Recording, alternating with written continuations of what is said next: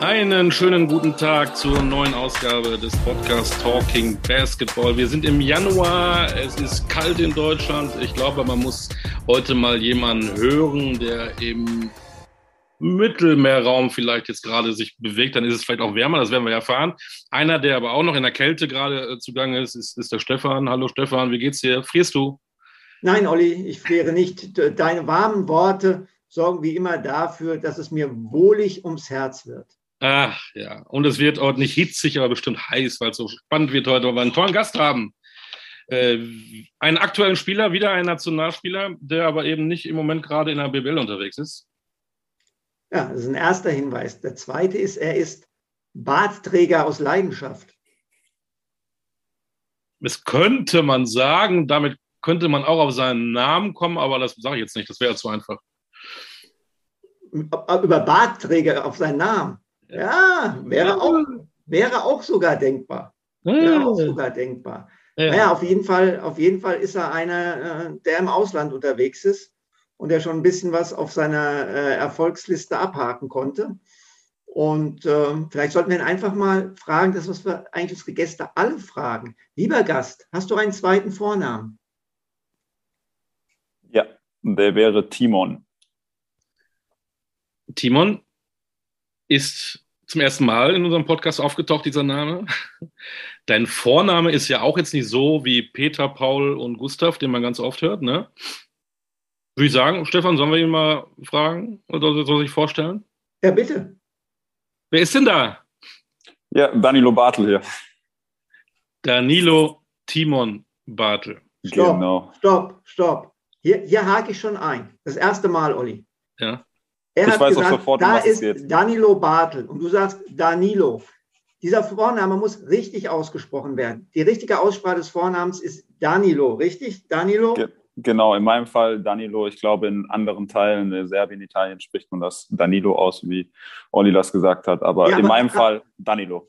Aber Olli soll jetzt nicht wieder so tun, als ob er schon in Serbien und Italien gewesen wäre und der Kosmopolit, sondern Olli soll einfach mal zugeben, dass er sich nicht richtig informiert hat, wie dein Name ausgesprochen wird. Ich weiß das, weil mich einmal in Hamburg beim Supercup deine Mutter angesprochen hat. Deine Mutter kam zu mir und sagte zu mir, Herr Koch, Sie sind der mit Abstand beste Kommentator, hat sie wirklich gesagt. Ja? Und sagen Sie doch mal Ihren Kollegen, dass mein Sohn nicht Danilo heißt, sondern Danilo, ja. Genau. Dafür gibt es ja auch mittlerweile die gute äh, Euroleague-Dateien, dass man sich alle Spiele anhören kann. Und ich glaube, mit meinem Namen ist man dann noch ganz gut äh, dran, das auszusprechen. Danilo, Danilo. Hast du da noch einen Spitznamen? Ist vielleicht für mich einfacher. Ja, Nilo. Nilo. Ja. Okay. Das ist immer für die Amerikaner, das, äh, weil ja, Danilo sehr schwer ist, deswegen einfach mal Nilo. Okay. Nilo, nervt ja. sich, wenn dein Vorname falsch ausgesprochen wird, sprich die erste Gar Silbe oder nicht ausreichend betont wird? Nein, da, also ich habe mich irgendwie dran gewöhnt und man wird man es dann auch manchmal ein bisschen leid, dadurch, dass er so un, ungewöhnlich in Deutschland ist, dass man es immer korrigiert und alles. Also ich höre ich hör das auch gar nicht mehr. Also okay. Fällt es nicht auf. Es gab mal, jetzt fällt mir gerade zum ersten Mal überhaupt, ich habe den ganzen Tag darüber nachgedacht, ob ich einen kenne, der diesen Vornamen hat. Es gab einen, einen hervorragenden Fußballer bei Eintracht Braunschweig. Der hat auch einen wunderbaren Nachnamen gehabt. Ich glaube, er ist leider vor ein paar Monaten verstorben. Danilo Popivoda. Popivoda, genau. Danilo Popivoda. Gro gro großartiger Spiel. Jetzt kommen wir hier in den Podcast ein bisschen ab. Aber du weißt ja, dass ich Gladbach-Fan bin. Ja. Und mein erstes Spiel, was ich auf dem Bökelberg gesehen habe, da war ich wahrscheinlich so elf oder so. Da, da haben wir irgendwie bekannt in der Ecke besucht und als Highlight äh, gab es dann einen Besuch auf dem Bökelberg, war gegen Eintracht Braunschweig. Gladbach hat 2 zu 3 verloren und Danilo Popivoda hat zwei Buden gemacht. Mhm. Daher kannst du den Namen also aussprechen. Der war übrigens Kroate und hieß wahrscheinlich Danilo. Wahrscheinlich. Ja, wahrscheinlich ja. Äh, weißt du denn, warum du so heißt? Äh, nee, gar nicht. Also hat keine kein Verbindung mit irgendwas. Fanden meine Eltern einfach schön den Namen. Also keinerlei Verbindung. Ist ja auch ein sehr, sehr schöner Name. Ja, sie wollten auf jeden Fall was Außergewöhnliches äh, in Deutschland haben. Ich glaube, das haben sie geschafft. Äh, du bist jetzt äh, zwei Meter acht groß, richtig? Ja, Wie groß genau. warst du bei deiner Geburt? Riesenbaby mit 65 Zentimeter. Echt? Wow. Ja, ja. Fünf Kilo und 65 Zentimeter. da konnte man schon ein bisschen absehen, ab, äh, dass man das, dass ich äh, doch größer werden könnte. Ich meine, wir hatten ja schon mal so ein Riesenbaby hier im Podcast, äh, Isaiah Hartenstein, der, glaube ich, das größte jemals in Oregon geborene Kind ist. Ähm, ich weiß jetzt nicht, wo, wo, wo du stehst in, in, der Liste, aber wenn, wenn du von 65 Zentimeter bei der Geburt warst, wann hast du aufgehört zu wachsen? Oder bist du, bist du, also du hast, du, du hast ja mit 16, 17 in Heidelberg in der Pro A debütiert. Warst du da schon so groß wie jetzt oder hast du dann immer noch was draufgepackt? Naja, da war ich fast, also war ich immer so um die, ich glaube, debütiert damals in der zweiten Liga so mit 2,5 und mittlerweile der 2,8. Ähm, ja, aber ich habe, bei mir war das krass, ich habe so einen Riesensprung zwischen, äh, ja, 15 und 16 gemacht. Da bin ich in einem Jahr, glaube ich, 11, 11, 12 Zentimeter gewachsen. Ja, also da ging es ordentlich drauf. Mit, mit, mit allem, was dazugehört, Knieschmerzen und ja? Ja, das volle Programm, Knieschmerzen. Der Rücken kam jetzt ein bisschen später dazu, aber ja, gehört, gehört ja leider bei uns, bei den großen Leuten dann doch dazu. Wir reden ja auch immer hier ein bisschen über den Alltag. Wir wollen ja immer auch die Leute kennenlernen. Und da gibt es immer, wenn man hier so ein bisschen rumfragt, auch hier bei meiner Familie, gibt es immer so auch Alltagsfragen. Ähm, wo holst du denn eigentlich auch deine Klamotten? Sind die maßgeschneidert? Du bist jetzt in Istanbul, da gibt es ja, glaube ich, an jeder Ecke einen hervorragenden Schneider. Wie sieht das mit deiner Schuhgröße aus? Das sind so diese Alltagsfragen, die wir eigentlich gar nicht mehr stellen als, als Sportjournalisten, schon gar nicht Stefan als ähm, Basketball-Experte. Aber ganz normale Menschen, die ja so einen 2,8 Meter acht großen äh, Mann vor sich haben, die, die fragen, wie, wie, wie macht ihr das mit den Klamotten? Oder mit dem Bett oder mit den Schuhen? Ja, gute Frage. Ich glaube, man, man hat irgendwann so seine, seine paar äh, Marken, wo man weiß, einfach, da, da findet man was, äh, das passt. Ähm, aber man kann halt natürlich nicht einfach jetzt mal in den Laden gehen und sagen, ich hätte mhm. gerne den Schuh oder was. Ähm, natürlich ist es natürlich auch immer Luxus, dass wir als äh, Profisportler irgendwelche Ausrüsterverträge haben äh, oder etc. Äh, so dass wir eigentlich meistens uns gar nicht so groß um Schuhe äh, oder Klamotten, da wir auch sehr, also ich sehr gerne in Jogginghose einfach rumlaufe. Äh, dann, dann ist es relativ einfach. Aber ich war tatsächlich auch beim Schneider hier in Istanbul und habe mir, hab mir ein paar Hemden und äh, Hosen machen lassen. Was hast du für eine Schuhgröße? 50,5. Aber nicht seit der Geburt, ne? nicht ganz. Okay, aber, aber äh, wenn, wenn, du jetzt sagst, läufst am liebsten in Jogginghosen rum, Olli ist ja ein Meister der Recherche und deswegen schmücke ich mich jetzt natürlich nicht mit fremden Federn. Aber der hat natürlich wieder ausgegraben, was mir schon entfallen war, dass du ja mal Model für Hemden warst. Wie passt das zu so einem Typen, der eigentlich eher so leger unterwegs ist?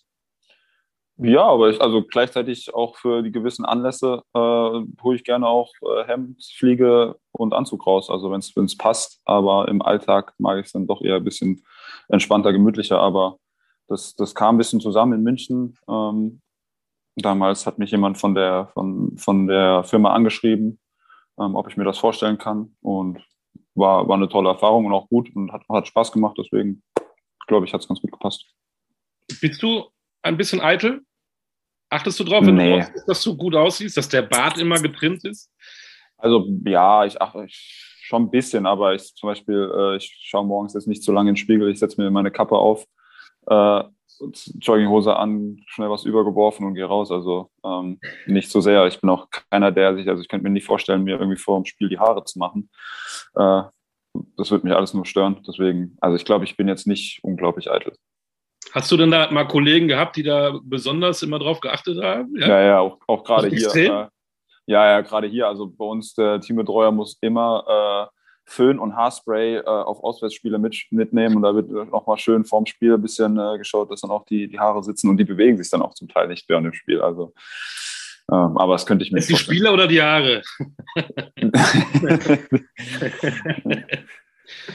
Namen bitte, Namen bitte.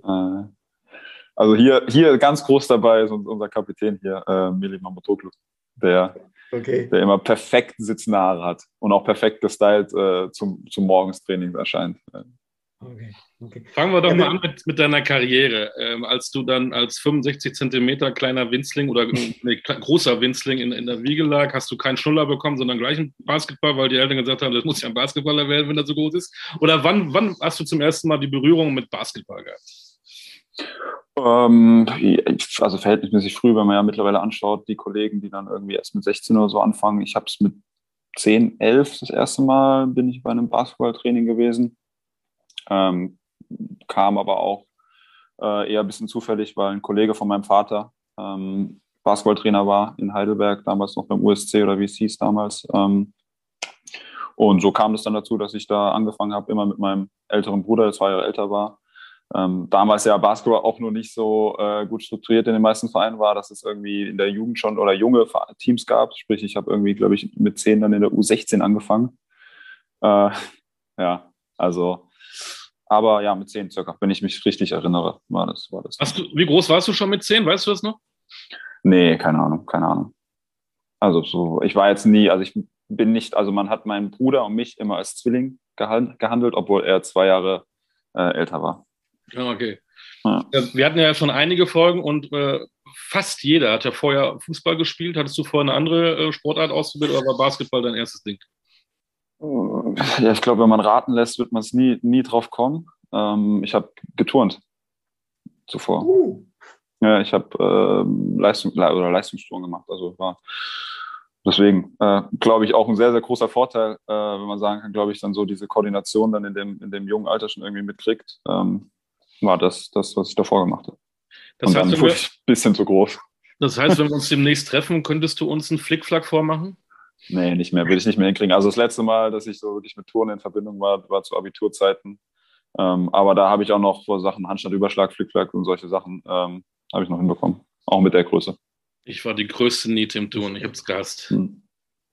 Ich auch. Ja, also sagen wir mal so, Basketball macht deutlich mehr Spaß. Aber ich habe auch äh, letztens mal mit Fabian Hambüchen gesprochen und er sagt immer, es ist eigentlich, um auch später andere Sportarten zu machen, eigentlich die beste Sportart äh, anzufangen ist Touren.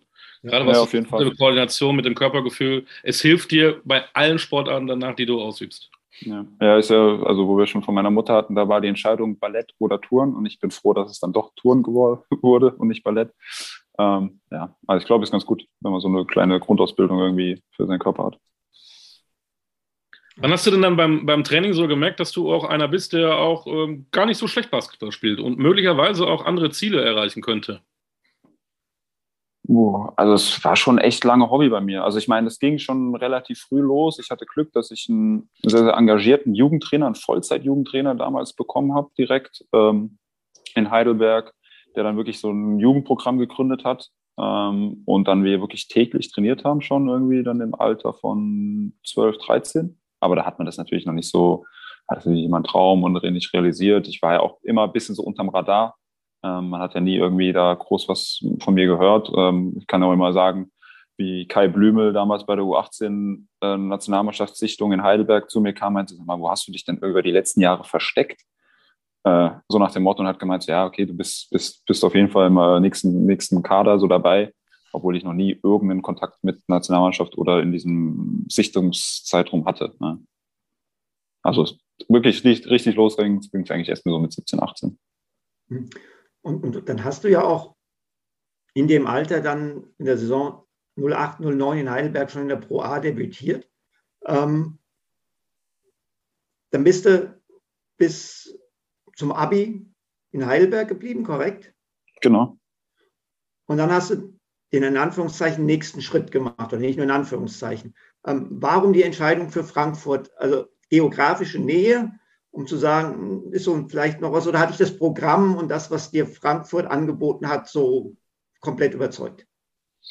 Nee, das Programm hat mich überzeugt. Also ähm, klar, also Frankfurt war damals, kam natürlich auch aus äh, einer sehr, sehr guten oder sehr, sehr guten Saisons. Ähm, sprich, sie hatten ein, ein hohes Standing in, in, Deutschland zu dem Zeitpunkt. Aber für mich der entscheidende Punkt war natürlich die Qualität. Ähm, auch damals Trainer Gordy Herbert, der dann zwar gegangen ist, nachdem ich mein äh, mein Workout bei ihm gemacht hatte, ähm, unterschrieben hatte, ist er dann nach Berlin gewechselt. Ähm, da kam er zurück wieder.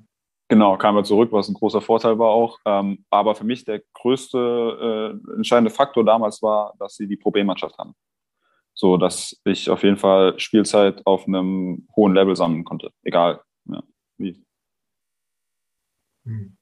Das, das, das heißt, die Chance, hochklassig trainieren, aber dort eben nicht nur die Bank wärmen zu müssen, sondern gleichzeitig in der Pro B richtig Minuten abreißen zu können. Diese Kombi, die gab es damals in Deutschland, an anderen Standorten Ja. So gut wie gar also nicht, oder? Eben, so gut wie gar nicht. Und ähm, ja, in Frankfurt war einfach dieses, diese Verzahnung ähm, zwischen Pro B und, und Bundesliga schon so, so gut damals, dass es wirklich, wirklich ähm, ja, reibungslos ging und man wirklich wusste, man, man trainiert immer auf einem hohen Level mit den, mit den erfahrenen Profis, ähm, spielt auch seine paar Minuten, wenn es gut läuft, ähm, aber hat immer noch äh, die Pro B, wo man, wo man das erste Mal dann natürlich auch in einem Profi-Alltag irgendwie spielen kann. Jetzt, jetzt bist du 13, 14 in Frankfurt zum äh, Most Improved Player in der BBL äh, gewählt worden. Wenn du zurückblickst, war das für dich eine Durchbruchssaison? War das wirklich eine Saison, wo du sagen kannst, jo, da habe ich echt einen Sprung gemacht? Oder ordnest du die eigentlich so ein bisschen ähnlich ein wie alle deine Spielzeiten in Frankfurt? Ähm, ich glaube, das war schon der, der Sprung, wo ich es geschafft habe, einfach auf einem konstant hohen Level zu spielen. Ähm, ich hatte es gerade letztens hier auch mal mit, mit, mit Trainern und, und Athletiktrainer äh, ein bisschen drüber. Das ist das Jahr war, wo ich ähm, ähm, am meisten im Sommer arbeiten konnte, wo ich wirklich mal eine, drei, vier Monate hatte, wo ich intensiv arbeiten konnte mit dem Fokus, mich selbst zu verbessern, ähm, sowohl körperlich, basketballerisch, ähm, so dass das da, glaube ich, ein, ja, einfach auch von dieser Arbeit her, dieser Riesensprung über den Sommer kam dass ich diese Konstanz geschaffen habe in, in verschiedenen Sachen, ja, also auch körperlich, äh, was man dann wirklich brauchte als junger Spieler, um, um konstant auf dem Level in der BBL spielen zu können. Und im Sommer 2014 gab es auch den Anruf, wurdest du eingeladen zur Nationalmannschaft. Erinnerst du dich? Ja, erinnere mich. War natürlich eine Riesenehre, erstmal große Aufregung und so. Ähm, und ja, ich glaube, das war der Sommer, wo ich mich dann leider gleich im ersten Lehrgang verletzt habe. So dass es dann noch nicht dazu kam, dass ich irgendwie da große Erfahrung sammeln konnte. Aber ja, ich, ich glaube, bei mir kann man mal sagen, dass ich durch die Arbeit immer kontinuierlich den nächsten Schritt machen konnte. Was, welche Bilder hast du im Kopf, äh, wenn du an, das, an dein erstes Länderspiel denkst? Das war. Mein erstes. Und weißt du es noch? ja, ich muss auch immer, ich muss immer auch lachen. Ja, ich, das war in, äh, in Leipzig, glaube ich, gegen Finnland. Ähm, mit äh, Muki als, als äh, Head Coach.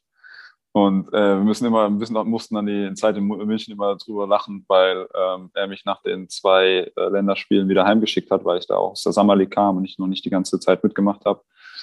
Ähm, und äh, er, er, wie ich gesagt habe, ja, Mucki, siehst du, letzt bei der Nationalmannschaft als Headcoach hast du mich rausgeschmissen und jetzt sind wir hier wieder. Und er sagt immer, ja, ich musste, beziehungsweise ich habe im ersten Spiel sogar gut gespielt, im zweiten Spiel hat er mich gar nicht mehr spielen lassen. Er hat gesagt, ja, hätte ich dich im zweiten Spiel spielen lassen, hätte ich dich am Ende noch mitnehmen müssen. Wie hätte ich das denn rechtfertigen können, wenn du davor nicht da warst? Und so hat er immer gesagt, war ein bisschen, ein bisschen schmunzeln immer, oder haben wir drüber gelacht, über die, über die ersten Erfahrungen da bei der Nationalmannschaft. Okay. Jetzt, hat, jetzt, hast du schon deine nächste Karrierestation angesprochen nach Frankfurt, das waren die Bayern. Ähm, du bist zweimal Meister geworden, 18 und 19. Ja? 18 warst du auch Finals MVP. Und ich, ich bin, ich sage das jetzt mal hier, ich bin ein großer Fan von Luke Sigma. Aber wenn Luke Sigma einen Albtraum-Gegenspieler hat, dann muss er Danilo Bartel heißen. Also ich finde, du hast dem in diesen Serien sowas von Probleme bereitet, an beiden Enden des Feldes, dass ich jetzt einfach mal nachfragen muss, äh, wie spielt man gegen Luke Sigma oder was hast du, um diesem Spieler diese Probleme zu bereiten? Ja, ich glaube, die Vorbereitung. Also ich bin ein Spieler, der bereitet sich auch sehr auf Spiele vor, auf Gegenspieler vor. Ähm, ich glaube, wenn man sich gerade in dem, dem Alba-System auf die, ähm, die Stärken der Spieler konzentriert, die sie haben, ähm, und die versucht, ihnen wegzunehmen, ähm, dass man dann gut aussehen kann. Ja? Und es gibt eben die ein oder anderen Systeme, wo man genau weiß, äh, Luke Sigma eingesetzt wird. Ähm, ich denke, ich konnte ihn auch einfach sehr gut in allen Situationen matchen, äh, von der mhm. Physis äh, sowie außen wie innen, konnte ihm auch Probleme machen, dadurch, dass ich, glaube ich, nochmal einen Tick physischer bin als er.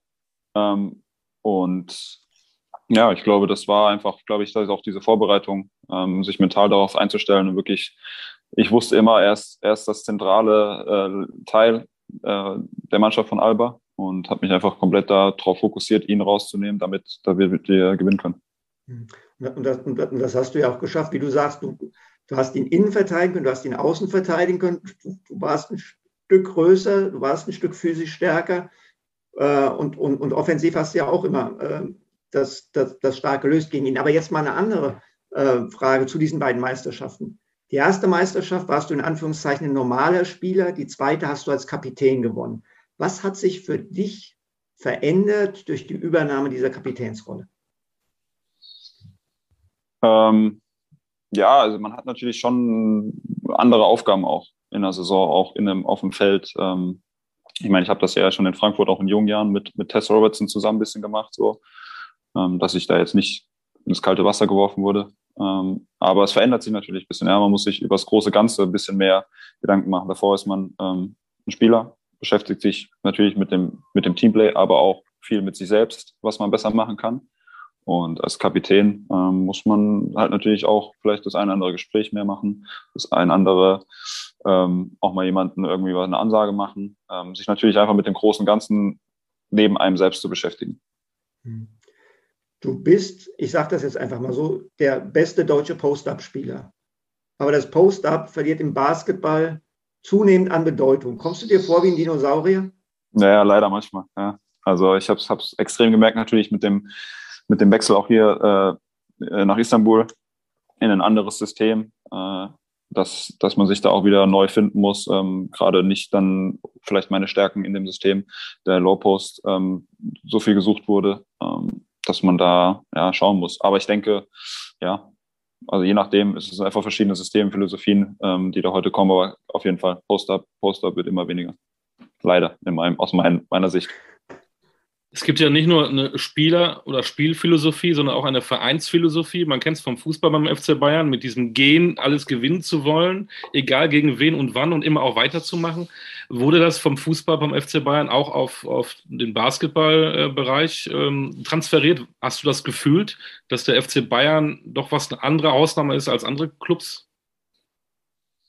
Ja, also ich meine, in Deutschland sicherlich. Ja da ist natürlich auch über die, die letzten Jahre ähm, natürlich eine, eine, eine, gewisse Dominanz entstanden, dass man da oder äh, ja, dass man da natürlich den Anspruch hat, äh, Titel zu gewinnen. Ähm, und das kam sicherlich vom Fußball rüber auch. Ja, ich glaube, ich meine, wie man, wie man auch weiß, das sind getrennte Sachen oder getrennte Vereine, getrennte GmbHs. Ähm, aber sicherlich äh, ist, da, ist da auch eine enge Vernetzung, äh, wie gewisse Sachen ablaufen. Ja. Und das, das spürt man auf jeden Fall, dass da auch die Erfahrung und ähm, vom Fußball in, in Basketball schwappen. Inwiefern ist diese Vernetzung zu spüren? Trifft man sich dann auch mit den Fußballerkollegen, tauscht sich aus, was Fitness angeht, was Trainings angeht, oder, oder besucht man halt nur und quatscht ein bisschen? Nee, also ich glaube, also tatsächlich von mir aus, also da gibt es keine Vernetzung zwischen den Spielern, ähm, was ich jetzt so groß mitbekommen habe. Ähm, aber ich glaube gerade äh, in der Führungsriege, dass sich da natürlich sehr, sehr viel ausgetauscht wird, wie manche Sachen gehandhabt werden. Ähm, und ja, und das ist, glaube ich, eine Philosophie, die sich durch den ganzen Verein durchzieht. Ja. Äh, von, was ich immer sehr beeindruckend fand, wenn man mal irgendwie äh, damals noch an der Sebener Straße war, wo die Jugend auch noch war, äh, von den Fußballern, dass sie wirklich jedem Einzelnen, der vorbeiläuft, auch wenn man sie nicht kennt, begrüßt man. Ja, und ich weiß noch, wie häufig das früher war, dass man irgendwie einfach nicht, nicht dieses Hallo sagen konnte. Und äh, finde ich das also so kleine Details, die einfach wirklich durch den ganzen Verein durchgezogen wird, dass sich jeder, jeder mit Respekt behandelt, jeder, jeder grüßt, jeder, jeder freundlich ist. Mhm. So, dann ging es von München zu Fenerbahce. Da bist du jetzt mittlerweile in der Situation mit Sascha Djordjevic, den du aus München kennst, mit äh, Mervyn Booker, den du aus München kennst, und äh, Devin Booker, Entschuldigung. Und, ähm, und du hast noch einen deutschen Mannschaftskameraden in Isi Akpina. Ist das jetzt so ein bisschen Heimatgefühl? Ja, ich, also ich habe mich schon extrem auf die Saison gefreut, weil ich natürlich auch ein bisschen wusste, was, was mich erwartet, auch äh, einige bekannte Gesichter wiederzusehen. Ähm, Ismet ist mein, mein Lockerroom-Nachbar, ähm, also auch, auch sehr entspannt ähm, und habe mich natürlich gefreut auch, dass man, dass man die Leute schon kennt, weiß, das sind gute Charaktere, ähm, dass, dass da ähm, eine gute Stimmung sein wird. Ja, das ist auf jeden Fall. Leider konnte ich es bisher noch nicht so, noch nicht so nutzen dieses Jahr. Ja, da, da, da, dazu, dazu kommen wir natürlich auch gleich noch. Ähm, wir haben ja auch immer gesagt, wir reden so ein bisschen über ähm, den Alltag. Jetzt reden wir über den Alltag in Istanbul. Lass uns verraten, du hast kein Auto. Äh, wie sieht denn dein Leben ohne ich meine, du bist Deutscher und hast kein Auto. Ja? Äh, bist ja nur ein halber Mensch. Wie, wie, wie, wie sieht dein Leben in, in Istanbul ohne eigenen Fahrbahnuntersatz aus? Äh, viel Taxi fahren. Ja. Also ist ja super, super entspannt hier äh, mit, mit den ganzen Taxis. Kommt man super easy ähm, zurecht. Ähm, ich habe aber auch hier in meinem, meinem Komplex, wo ich wohne, wohnen, wohnen zwei weitere Mitspieler von mir, so dass ich auch mit denen zum Training oder zurückfahren kann. Ähm, und als Deutscher tut es mir einfach zu sehr weh, wenn ich sehe, äh, was hier für Autos gezahlt wird. Äh, ich mache immer, die können immer nicht glauben, wenn ich sage, was, was in Deutschland äh, Autos kosten. Wenn die sagen, dann kaufe ich mir doch kaufe ich mir zehn gleich. Äh, und äh, ja, also, aber ja, Alltag ist sehr entspannt hier. Ähm, wo wir auch den Wechsel haben zu, zur neueren äh, Basketballphilosophie, einmal am Tag Training, äh, morgens alles abarbeiten, sodass man dann auch den Nachmittag für sich hat. Leider auch jetzt nicht immer äh, äh jetzt gerade viel mache, weil ich einfach auch sage, äh, ich halte mich von großen Menschenmassen fern, was, was hier halt überall in Istanbul gegeben ist. Ähm, mhm. und um einfach ein bisschen sicherer zu sein. Wie ähm, ist in Istanbul der Stellenwert des Basketballs? Über allen schwebt natürlich auch dort der Fußball mit Fener, mit Gala, mit Besiktas und was weiß ich, Basakci hier. Wie ist es mit Basketball? Ähm, ja, ich, ich würde nicht mal sagen, dass der Fußball schwebt schon über einiges. Basketball ist näher am Fußball hier als in Deutschland, auch um mhm. einiges. Aber das, glaube ich, das Größte hier sind einfach die Vereinsfarben, also im Allgemeinen. Ja. Man, man, und der Sport. Ja. Man, man hat hier eine ganz andere äh, Wertschätzung, äh, Stellung ähm, als Sportler. Äh, wenn, wenn Leute einen erkennen, ähm, dann kriegt man immer mal wieder eine, eine kleine Extrabehandlung oder äh, noch, noch ein Dessert äh, beim, beim Essen hingestellt oder keine Ahnung. Ähm, und das kommt, kommt dann doch auch hier häufiger vor, ähm, glaube ich, als in Deutschland. Aber ich äh, wieder mal eine kleine eigene Geschichte, weil ich es erlebt habe. Ich habe mal gedreht äh, in Istanbul mit äh, JJ Okocha, der damals ehemalige Eintracht Frankfurt-Spieler, der für mhm. Fener gespielt hat. Und wir haben bei ihm zu Hause gedreht und dann haben wir gesagt, äh, so, jetzt gehen wir noch irgendwo schön was essen. Und er hat gesagt, nee, ich gehe ja, Sicherheit nicht nirgends, irgendwo essen. Dann, ihr könnt essen, aber ich komme nicht zum Essen. Ich werde überall nur angesprochen und so weiter und so weiter. Und wenn, wenn wir noch verloren haben, einen Tag vorher oder auch nur einen Unentschieden gespielt ja. haben, dann schmeißen sie auch mit Steine gegen den Bus. Also das ist wohl da auch sehr, sehr, äh, auch anstrengend, ne? Ja, es ist extrem. Also es ist ein sehr extremer, ja. Also wenn es nicht gut läuft, dann lassen einem das die Fans deutlich spüren. Ja? mit Social Media heutzutage geht es ja auch leider sehr, sehr leicht, dass man da auch anonym irgendwelche äh, Nachrichten absetzen kann. Und ähm, gleichzeitig, wenn man natürlich auch, auch äh, erfolgreich spielt, ist es, kriegt, man, kriegt man sehr, sehr viel äh, Liebe, Liebe und, und, und Freundlichkeit gezeigt. Ja. Und wenn der 2,8 Meter acht große Danilo durch Istanbul läuft, äh, musst du auch an jeder Ecke anhalten und alle sprechen? Nein, also ich, es ist, glaube ich, noch bei mir, es ist noch sehr harmlos. Ähm, aber wenn man das schon mitkriegt, auch bei, bei Leuten wie Jan Wesley oder so, die jetzt hier seit acht, neun Jahren sind, oder Bobby Dixon, die hier Legenden sind im, im Basketball, da, da kriegt man das dann schon mehr mit, dass da regelmäßig die Leute ankommen und wirklich äh, Foto hier, Foto da ähm, und dann auch da keine Hemmung haben. Und dann natürlich die, die Spiele ne, gegen Anadolu Efes und gegen Besiktas. Was, was ist da, was geht da ab? Ja, ist also verrückt. Ich habe jetzt das erste als, Gießen gegen Frankfurt, oder? Ja, das ist auch, auch das gute alte Hessen-Derby zwar, aber äh, ja, ist was anderes hier. Also ich habe jetzt letzte, vor, vor einem Monat haben wir gegen Galatasaray Auswärtsspiel Derby gehabt.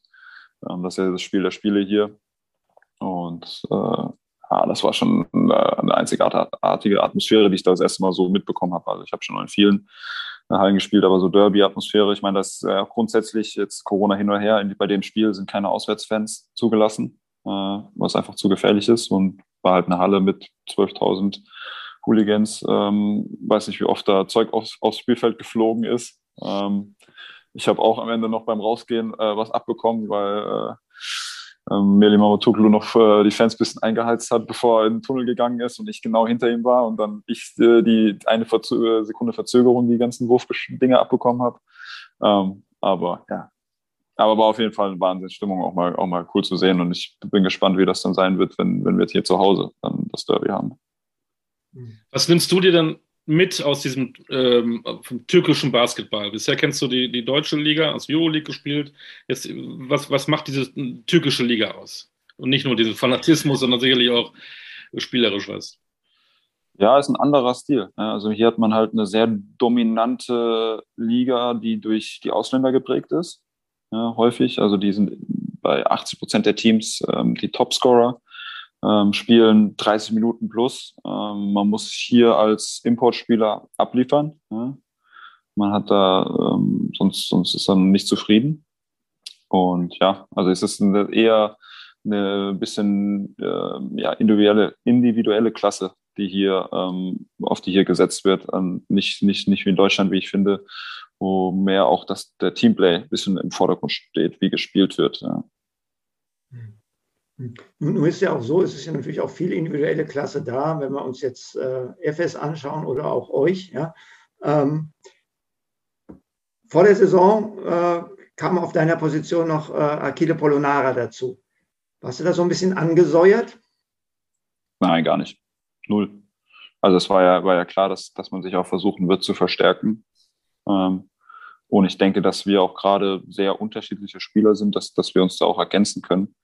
Ähm, aber wie ich jetzt auch äh, mehrfach mit, mit dem Trainer hier, Sascha Djordjevic, geredet habe, ähm, bin ich natürlich bin ich einer der flexiblen Großen, der eigentlich mit, mit allen, die wir jetzt haben, ähm, zusammen auf dem Feld stehen kann. Mhm. So dass ich da eigentlich, ja, das, das nicht als, nicht als Konkurrenz oder irgendwas gesehen habe, sondern als Verstärkung für die Mannschaft, um erfolgreich zu sein. Würdest du denn jetzt sagen, du hast gesagt, wenn es hier gut läuft, lieben sie dich und wenn es nicht so gut läuft, naja, dann ist es ein bisschen anders. Eure Saison ist ja bislang, naja, ich will jetzt nicht sagen schlecht, das wäre völlig übertrieben, aber äh, ihr seid, ihr, ihr, ich, ich denke mal, wenn ich sie durchwachsen nenne, ist das okay. Ähm, würdest du dem zustimmen?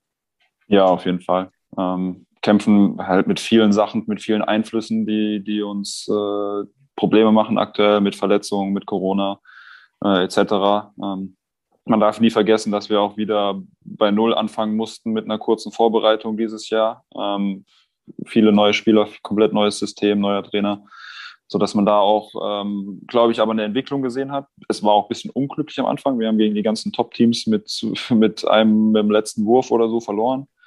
Ähm, so hatten wir anscheinend den, habe ich mitbekommen, den schlechtesten Euroleague-Start der, der Vereinsgeschichte dieses Jahr. Ähm, haben uns dann aber auch gefangen, so ein bisschen die Identität des Teams gefunden und dann leider mit, mit dem Aswell-Spiel zwei, die zwei wichtigsten Spieler eigentlich in, in, der Mannschaft verloren. Und jetzt muss man sich halt erstmal wieder ein bisschen neu finden. Ja, und das wird, wird spannend.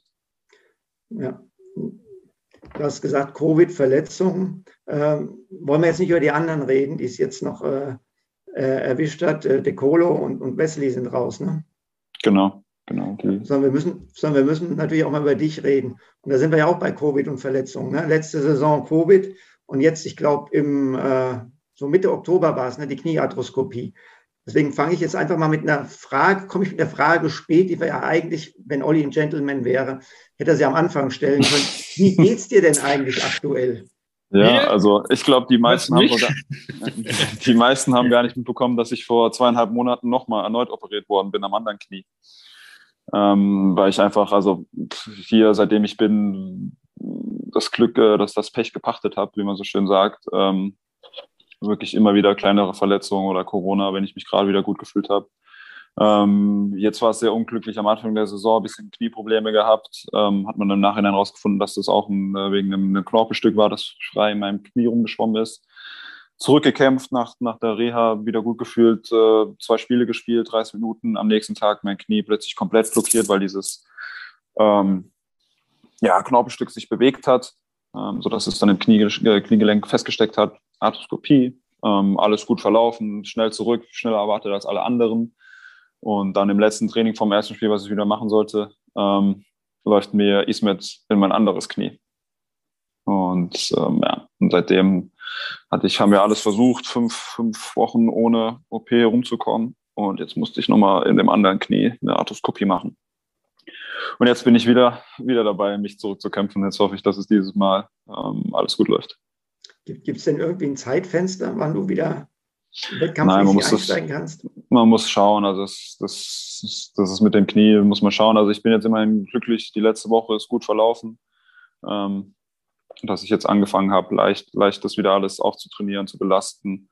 Ähm, und jetzt muss man einfach schauen, wie schnell das geht, wie schnell ich wieder ähm, nach der fast jetzt drei Monate Pause, die ich jetzt doch hatte, fast ähm, wieder, wieder äh, einsatzbereit bin. Das sind das ja auch schon elf Jahre Hochleistungssport als Basketballer mit 2,8 Meter acht und äh, ein bisschen Gewicht. Du bist ja da in dem Sinne keine Gazelle oder ein Rehkitz, sondern du hast auch was mitzuschleppen und du lastest deinen Körper natürlich auch elf Jahre lang. Dann später bei Bayern auch noch mit Euroleague, das ist ja nochmal dazu, nicht nur psychisch, auch körperlich. Ähm, merkst du tatsächlich, äh, dein Körper, ist das das, was man in Kauf nehmen muss, wenn man so eine Karriere machen möchte? Ja, auf jeden Fall. Also ich glaube, wenn man rundum die Leute fragt, kommt man da nicht ähm, aus dem Profisport oder aus dem Basketball ähm, jetzt 100% heil raus oder zumindest die wenigsten. Toi, toi, toi, ich wünsche es allen.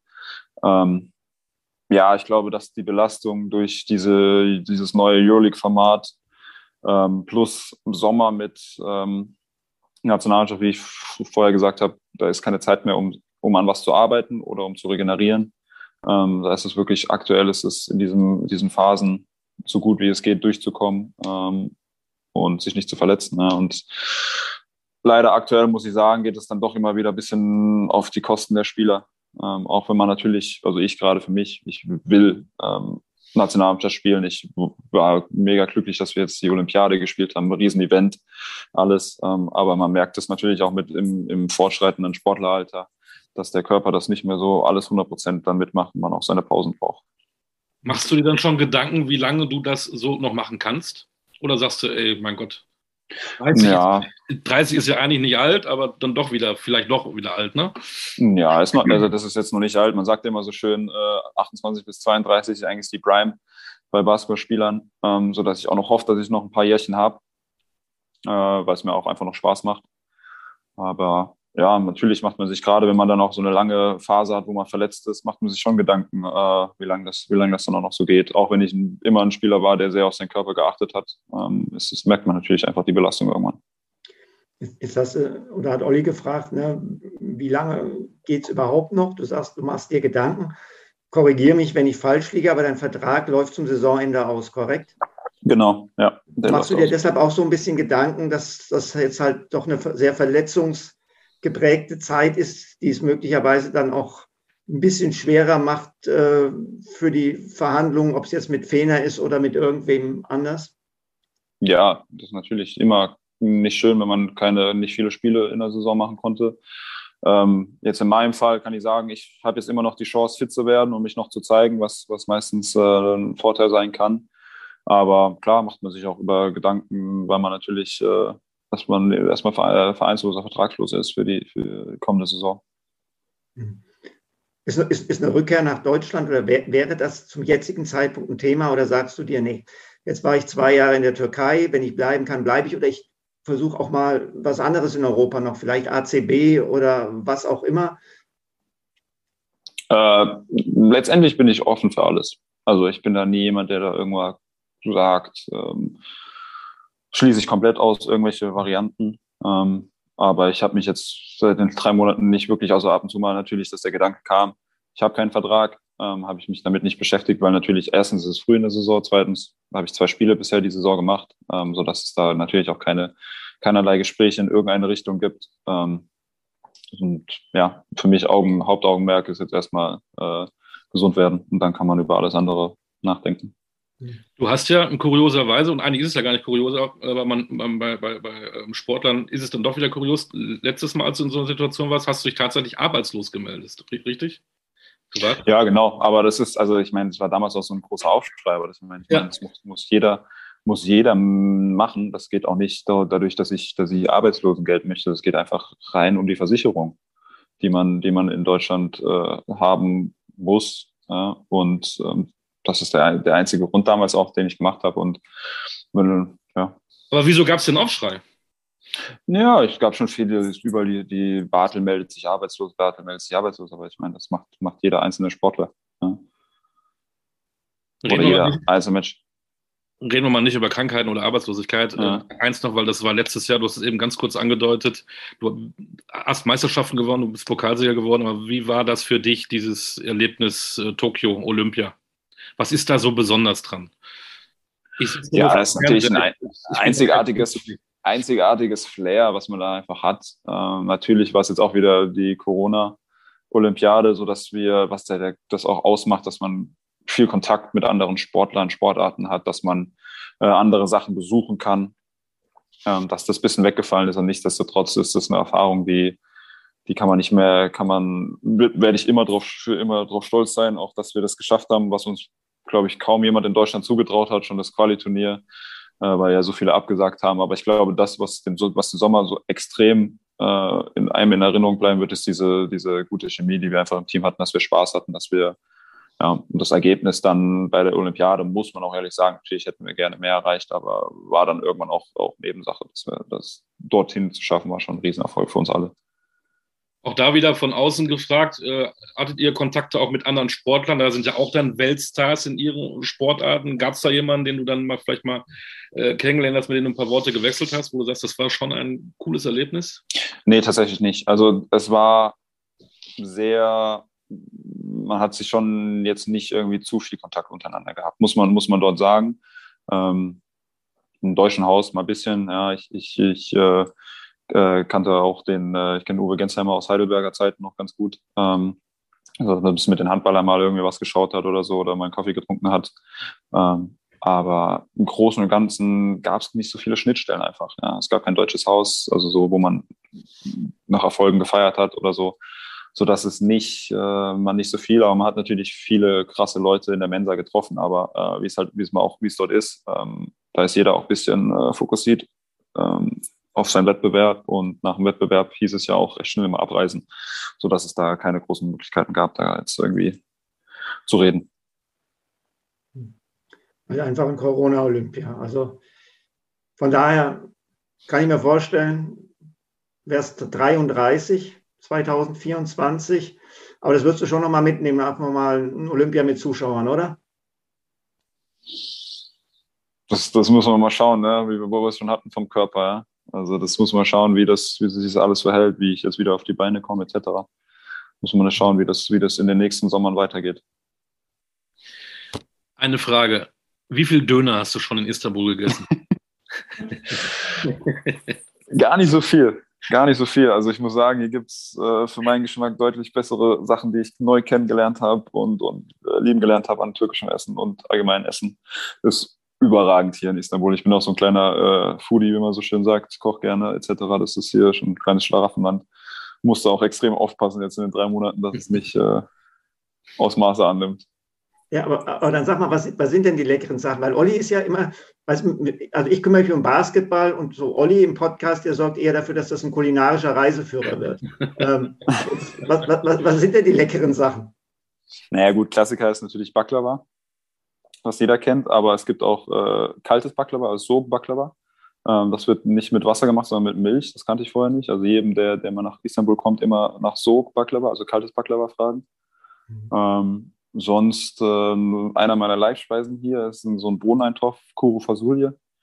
Ähm, könnte ich, könnte ich fast jeden Tag essen, noch, konnte ich vorher auch nicht. Ähm, super lecker. Also verschiedene Sachen, die, die man hier einfach kennenlernt, neu kennenlernt. Und ich mag das auch, in, in mich auch ein bisschen so in die Kultur einzufinden und, und äh, das alles, alles zu sehen, alles auszuprobieren. Ja.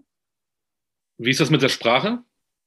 Ich bin am Lernen, aber schwierig. Ich hatte die ersten paar Monate einen guten Drive.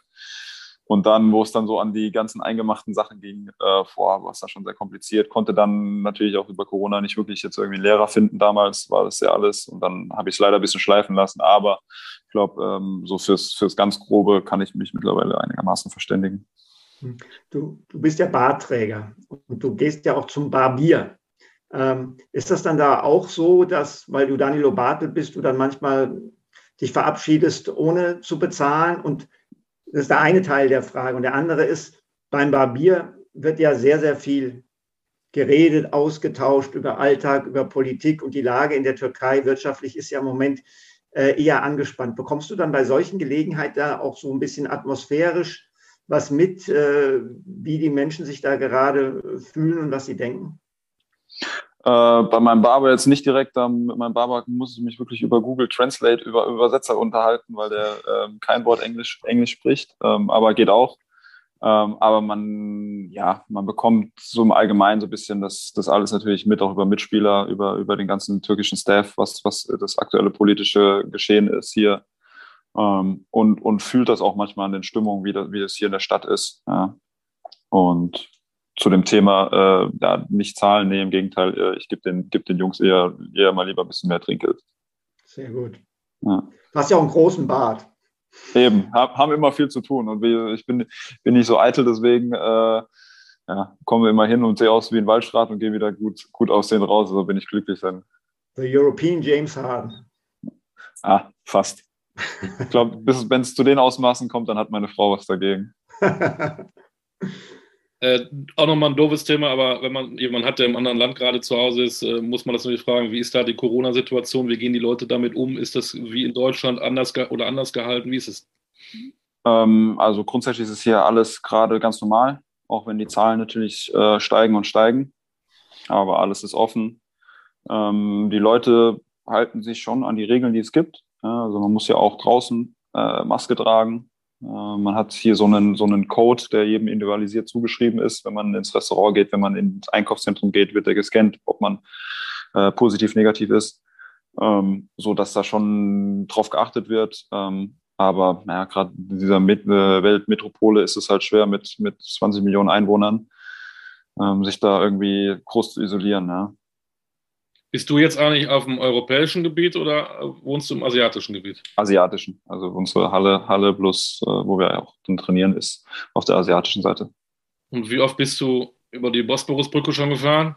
Uff, das ich auch stundenlang. Das, ja, es, es, kommt drauf an. Also eins, eins lernt man hier, ist Geduld haben, egal wo. Äh, muss man ein bisschen, bisschen Zeit mitbringen. Äh, sei, es, sei es jetzt im Verkehr, äh, kann man auch für die zehn Kilometer mal, mal zwei Stunden brauchen. Ähm, ja, aber das ist, ja, man gewöhnt sich an alles so ein bisschen. Du gewöhnst dich an alles, aber gibt es etwas, was hier in der Türkei richtig auf Deutsch gesagt auf den Sack geht? Äh, Im Großen und Ganzen eigentlich nicht. Also jetzt nichts, was ich, was ich sagen könnte, was mich, was mich stört. Ja. Also ich, wie ich schon gesagt habe, ähm, war unglaublich positiv überrascht, wie freundlich, wie herzlich die Menschen hier sind. Ähm, und auch hilfsbereit. Deswegen, also kann ich nichts sagen. Wenn vielleicht was, was wo, wo halt immer auch der, der Witz, Witz gemacht wird, äh, ist halt die deutsche Pünktlichkeit mit mir. äh, ja, gut. Wie gesagt, man wartet halt mal, man hat, wartet halt auch mal 10, 15 Minuten auf, auf, auf Leute. Ja. Aber da gewöhnt man sich dran. Das muss man ja sagen, Danilo war heute pünktlich, ne? Ist pünktlich auf die Minute, war er hier bei uns im Podcast. Naja, ich, ich also habe mir, den, hab mir den fünf Minuten vorher Wecker gestellt. Aber die türkische Mentalität hast du in dem Sinne noch nicht übernommen. Das war. Äh, nee, nee, nee, also die machen auch immer Spaß hier, auch mit German Engineering und was weiß ich, äh, auf mich zugeschrieben. Äh, das, das machen sie immer, machen sie Spaß. Gibt es denn etwas, was dir in der Türkei fehlt, aus, aus, aus Heidelberg, aus München, was du gerne jetzt sehr, sehr gerne in deinem täglichen Leben in Istanbul hättest? Meine Frau tatsächlich. Also dadurch äh, sehen uns natürlich dadurch, dass wir in verschiedenen Ländern aktuell leben, ähm, nicht so häufig. Und Frau, Familie, Freunde ist natürlich das, was man sich über, über lange Zeit natürlich in Deutschland ja, wertschätzen gelernt hat und äh, was ich dann hier auch, auch vermisse, wirklich. Das, das, heißt, wie oft seht ihr euch, deine Frau und du? Ich meine, das ist jetzt eine sehr private Frage, wenn du sie nicht beantworten willst, lässt es. Nein, alles, alles entspannt, ja. Also ähm, unregelmäßig. Also wir versuchen uns natürlich schon irgendwie jeden Monat zu sehen, aber ähm, kommt natürlich immer auf die aktuelle Lage drauf an oder was, was mhm. ansteht. Ähm, kann man das nicht so sagen, aber im Großen und Ganzen wahrscheinlich, äh, wenn man es hochrechnet, vier, fünf, sechs Tage im Monat. Okay. Da sehen wir uns öfter, Stefan. Schatz. Ja. ja, das Gute ist ja, es gibt ja mittlerweile äh, FaceTime und alles andere, ja, dass man da, dass das ja immer noch sich anfühlt, als äh, man einen guten Kontakt halten kann. Das heißt aber, deine Frau kommt dann, wenn ihr euch seht, immer nach Istanbul. Ja, genau. Genau. Also, ich meine, wir haben ja kaum Zeit äh, ja, zu fliegen. Ich glaube, ich hatte letztes Jahr einmal ein drei Tage Fenster, wo ich dann auch nach München geflogen bin. Aber das sieht ja aktuell mit den ganzen Spielverlegungen nicht so aus, dass das nochmal stattfinden wird, äh, dass man länger frei hat. Ja, nee, das sieht es wirklich nicht aus. Ja. Wir haben ja begonnen äh, mit dem Wetter hier. Hier ist es ja arschkalt. Hier ist es ja irgendwie unangenehm und grau und fies. Wie ist es denn bei dir jetzt gerade? Man, man, denkt ja immer, bei euch ist ja immer 20 Grad, aber im Winter ja auch nicht. Nee, nee. Ja, wobei, jetzt äh, letzte Woche hatten wir echt nochmal drei, vier richtige Sonnentage mit 17 Grad. Äh, das war nochmal ganz angenehm. Äh, schöne Sonne im Pulli gesessen und, äh, und jetzt ist es leider aber auch grau und regnerisch und relativ kühl aktuell. Stefan, aber dass man merkt das eindeutig hier, dass man, dass man, äh, wenn man irgendwie am Bosporus äh, spazieren geht im November, Dezember bei, bei gutem Wetter, das, das äh, macht einen dann auch noch mal ein bisschen bessere Laune. Ich wollte gerade sagen, Stefan, brauchst nicht auswandern. Bleib hier bei uns, das lohnt sich nicht. Wettermäßig lohnt sich nicht, aber. Nee, weil du sagst, weil du gesagt hast, es ist saukalt. Saukalt war es, als wir Kinder waren. Da war es jetzt um diese Jahreszeit ja. minus 12 oder minus 15 Grad. Wir sind hier im Plusbereich, Olli. Der Klimawandel hat uns längst erfasst und ist, ist, ist ganz traurig. Mir, ich hätte es gerne, wenn es jetzt saukalt wäre. Ja, das ich, also ich bin auch großer Fan von Jahreszeiten, muss ich sagen. Schnee etc. Äh, vor der Profikarriere war Snowboarden meine andere Leidenschaft. Ähm, deswegen, also das Schnee, Berge etc., das vermisse ich dann auch ein bisschen, muss ich sagen, hier. Gut, du kannst jetzt nicht, nicht Skifahren, deine Frau ist nicht da, äh, du bist äh, angeschlagen, sitzt zu Hause. Wie verbringst du die Zeit? Jeden Tag drei Bücher. Äh ja, das ist, das ist ein guter, guter Scherz. Ja. Georgievich, Sascha sagt schon immer, ich kann wieder in die, in die Bücherei gehen, weil ich immer mit Buch immer auf der Behandlungsbank liege und, und lese oder irgendwo zu sehen bin mit dem Buch, weil ich, äh, ja, das ist so, so mit einer der Hauptbeschäftigungen, die ich jetzt hier aktuell mache, wenn gerade natürlich auch die Mannschaft unterwegs ist, meine Mitspieler nicht da sind, dass man was mit denen machen kann oder so. Ähm, ist das viel FaceTime mit Freunden, Familie und Bücher lesen. Was liest Hast du uns ja schon lokulischen Tipp gegeben? Hast du noch einen guten Buchtipp? Einen guten, guten Buchtipp. Was liest du denn gerade? Was ich, aktuell lese ich äh, was über japanische, wie man so ein bisschen ähm, Habits, deutsche Wort. Äh, Gewohnheiten. Gewohnheiten bekommt mit dem Japaner, durch die japanische Kultur oder was da so ein bisschen ist. Ach so, gar nicht so leichte Kost, Krimi, Thriller? Oh, ganz unterschiedlich. Also ich, ich wechsle immer so ein bisschen hin und her. Ja. Okay. Also manchmal leichte Kost, manchmal. Äh, davor habe ich auch was von Fitzek gelesen. Also ganz unterschiedlich. Na gut, dann wünschen wir dir mal, dass du bald das Buch wieder häufiger zur Seite legen kannst. A, weil deine Liebste dich häufiger sieht und B, du auch wieder auf dem Basketballfeld für Furore sorgst. Äh, ja, lieben Dank, Danilo. Nilo, Nilo. Nilo, genau. Nilo Timon. Genau. Nee, ganz, ganz lieben Dank und wir drücken ganz feste die Daumen, dass äh, das mit deinem Knie bald so aussieht, dass du, ich sag jetzt mal, äh, ja, wen, wen, soll ich nennen? Äh, kein, keine Ahnung, dass du Walter Tavares so aufposten kannst, dass dem die Pickel auf dem Rücken aufplatzen. Ja, das hoffe ich auch auf jeden Fall. Und wenn wir uns sehen äh, im Hessischen, dann kocht der Stefan dir diesen berühmten türkischen Bohneneintopf, den du so gerne isst. Ja, perfekt. Na, wie heißt du nochmal, Stefan? Grüne Soße heißt dieser türkische Bohneneintopf. da kommst du bei meiner Frau gut an, ja. Mit grüner Soße. Konntest du auch nicht mein, merken. Mein absolutes Lieblingsessen. Ja, aber wie der Bohneneintopf hieß, hast du auch wieder vergessen, ne? Natürlich habe ich das vergessen. Das ist auch dein Thema. wie hieß der nochmal? Kuru Fasulje. Wird auch genauso. Kuru Fasulje. Kuru Fasulje. Ja kriegst du dann. Perfekt. Danke, Nilo, Timon, Bartel, du musst gleich wieder los zum, zum Barber. Wird wieder Zeit für deinen Bart. Oder zum Schneider, um die neuen Hemden zu, zu bekommen. Oder zum Shooting. Äh, als Model, nein. Äh, werd gesund, pass auf dich auf. Danke für deine Zeit. Hat super Spaß gemacht. Äh, wir kriegen große Lust, äh, Istanbul mal wieder zu besuchen. Eine tolle Stadt. Kann ich nur empfehlen. Und wenn wir da sind, werden wir natürlich auch gucken, wie du mit Fenner die anderen alle abzockst da. Pass auf dich auf. Dankeschön, danke, dass ich bei euch sein durfte. Ja, ja. Wir danken. Stefan, auch dir alles Gute. Danke Wie heißt nochmal der Wohneintopf? Ähm. ich schreibe gleich nochmal eine WhatsApp. Äh. genau. Ja, genau. Gute genau. Idee. In diesem Sinne, nächstes Mal frage ich dich, Stefan, in 14 Tagen hören wir uns nämlich wieder äh, die neue Folge Talking Basketball. Ich freue mich sehr. Mal sehen, wer uns dann die Zeit versüßt. Alles Gute, bis dann.